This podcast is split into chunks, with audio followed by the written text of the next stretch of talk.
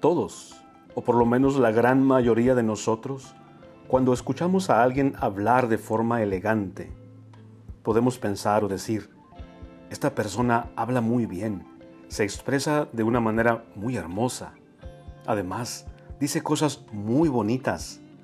Y si la persona en cuestión comunica un buen contenido y aprendemos cosas nuevas escuchándola, si comunica conocimiento, entonces todavía mejor. Y podemos agregar, esta persona, además de hablar muy bien, sabe mucho y cada vez que la escucho hablar, aprendo cosas nuevas acerca del arte de vivir, de cómo llegar a ser un mejor ser humano, de las ciencias humanas en general, etc. ¿A quién no le gusta estar rodeado de personas así, que además de hablar muy bien, nos comunican conocimiento? Sí, porque la belleza y hermosura en la expresión y el buen contenido pueden ser distinguidos por la gran mayoría de nosotros. ¿Y qué tal si descubrimos una nueva dimensión?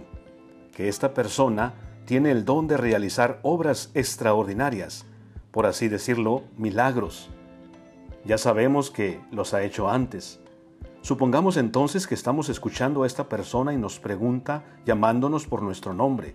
Juan, Pedro, Pablo, María, Ana, ¿cómo has estado? ¿Cómo te sientes el día de hoy?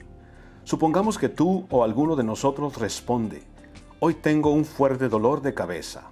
Ahora, también supongamos que la misma persona te pregunta, ¿me das permiso que yo ponga mi mano derecha sobre tu cabeza? Con esta pregunta, ahora sientes como una descarga eléctrica que recorre todo tu cuerpo. Y sabiendo que estás tomando un riesgo, respondes, sí, adelante, puedes poner tu mano derecha sobre mi cabeza. Pero esta persona insiste. ¿Crees que al poner mi mano derecha sobre tu cabeza tu dolor desaparecerá? Esta vez te pones pálido y comienzas a temblar. Para responder a esta pregunta es necesario tener fe. Pero como tú deduces que no pierdes absolutamente nada con intentarlo, respondes con voz temblorosa. Sí, yo creo que cuando tú pongas tu mano derecha sobre mi cabeza, mi dolor desaparecerá. Y aquí que así sucede. Tu dolor ha desaparecido. Ahora, tus sentimientos hacia esa persona son de admiración y gratitud. Esa persona que habla muy bonito y nos comunica conocimiento acerca del arte de vivir y de ser cada vez mejores personas, está entre nosotros. Y nosotros no perdemos absolutamente nada con escucharle. Si leemos Mateo capítulo 13, versículos del 54 al 58, también nosotros podríamos encontrar a esta persona. Desafortunadamente, muchos no lo van a lograr esta vez.